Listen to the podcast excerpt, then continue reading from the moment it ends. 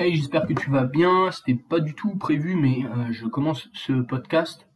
J'avais une belle énergie ce matin, peut-être dû aux douches froides que je me tape depuis 5 jours. Euh, ça a tendance à bien me réveiller, c'est plutôt cool. Je ferai peut-être suite à cette expérience sociale euh, sur mon corps. Enfin bref. je voulais parler aujourd'hui des pubs qu'on voit sur YouTube notamment, les analyser et j'aime bien me dire, comprendre pourquoi il y en a qui fonctionnent et pourquoi il y en a qui fonctionnent pas. Il y a un mec qui s'appelle Yomi Denzel qui propose du dropshipping. Je pense que beaucoup le, connaissent. Dans une ou plusieurs de ses vidéos, il se met à, courir littéralement euh, avant de commencer à parler, avant de commencer sa publicité. Et euh, si euh, vous connaissez un petit peu le marketing, on a cette référence dans le copywriting et en général de AIDA. AIDA, c'est pas le nom de mon ex, c'est un acronyme qui a pour nom attention, intérêt, désir, action. Et le fait de courir dans sa vidéo, Yomi Denzel va susciter notre attention. Là où d'autres vont mettre des gros chiffres et ce genre de choses, lui va se mettre à courir et aller foncer devant l'écran. Mais pourquoi?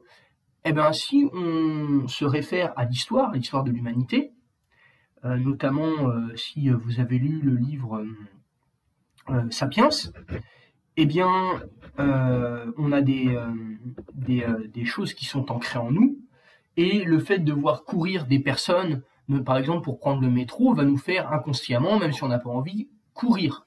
Parce que ça suscite un danger. à, l'époque, quand vous étiez euh, néandertal, euh, quand, c'était la préhistoire, il, mince, l'être humain, il voyait deux de ses congénères ou plusieurs de ses congénères courir, il réfléchissait pas. Il courait dans la même direction qu'eux. Il se disait, putain, il y a un truc qui va nous arriver, il y, a un tigre ou on ne sait pas quoi, un mammouth, que sais-je, qui, va nous foncer dessus et on va, crever, quoi. Euh, donc, il se mettait à courir. Et euh, quand on remarque, donc dans le métro, par exemple, les gens qui se mettent à courir pour prendre le métro, on va avoir tendance à vouloir les suivre, à vouloir. Et j'aime bien faire ce petit exercice de ralentir le pas, euh, contrairement à ces gens qui se mettent à courir pour attraper le métro, même si je le loupe tout ça parce que je vois que mon corps, en fait, il y a une espèce de résistance entre mon cerveau et mon corps, et je trouve ça euh, plutôt euh, cocasse. C'est kiff que je me fais. Enfin bref. Tout ça pour dire que quand il va courir dans sa vidéo, ça va susciter chez nous un, biais cognitif, je ne sais pas si c'est le, bon terme, mais qui fait que ça va attirer notre attention. Donc là, on a l'attention, on a l'intérêt. L'intérêt, par exemple, euh, il va dire que euh, euh, l'e-commerce a suscité en, 2021 tant de chiffres, que ça n'arrête pas d'évoluer, que c'est la plus grosse opportunité dans ces prochaines années avec l'ère d'Internet, la, consommation de, de réseaux sociaux, d'informations, etc., etc. Ce qui suscite l'intérêt. Ensuite, il va activer le désir.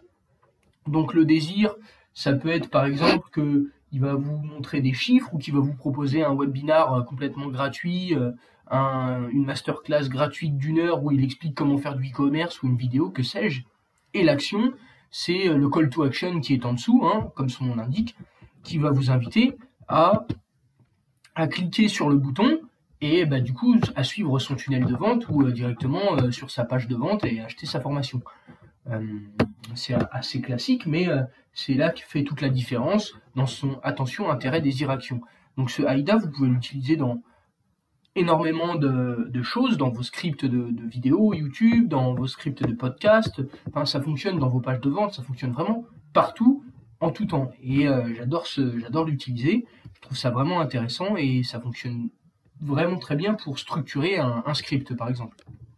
Mais là euh, capter l'attention devient de plus en plus difficile, c'est que quand on voit une vidéo montrant des chiffres extraordinaires, d'accord, ça capte l'attention. Quand on en voit une deuxième, d'accord, ça capte l'attention, mais un peu moins.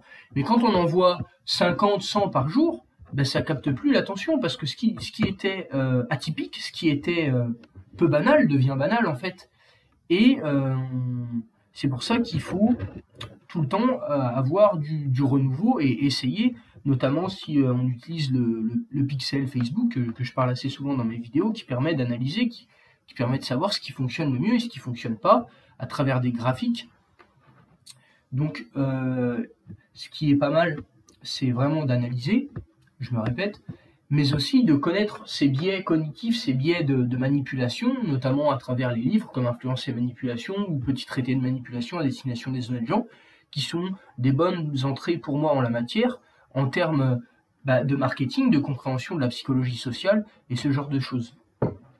Je pense que j'ai fait le tour, je suis en train de réfléchir si j'avais envie de, de dire autre chose, mais je crois que c'est tout c'est déjà pas mal. je vous invite à faire si très attention quand vous avez des nouvelles publicités, ne pas forcément les couper, comme on aurait tendance à le faire, les arrêter, mais bien de les regarder jusqu'au bout pour se dire, ok, qu'est-ce qui m'a suscité de l'intérêt, pourquoi j'ai envie de partir, est-ce que j'ai envie de rester, si je reste, pourquoi j'ai envie de rester, euh, si je pars, pourquoi j'ai envie de partir, je me répète encore, mais euh, ça va vous permettre, si vous êtes un minimum intéressé par le marketing, et je vous conseille de vous y intéresser, puisque c'est un, une compétence que j'estime indispensable de nos jours. Il faut savoir se vendre.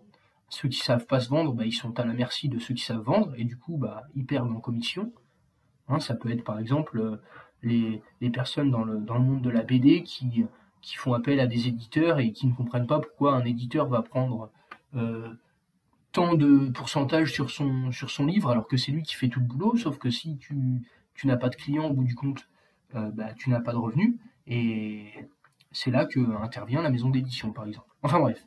Du coup, je vous invite vraiment à analyser ces pubs, ça peut être très intéressant. Je vous invite aussi à vous former en marketing, à lire des livres sur le sujet. J'espère que ce podcast vous a plu. À la prochaine. Passez une bonne journée.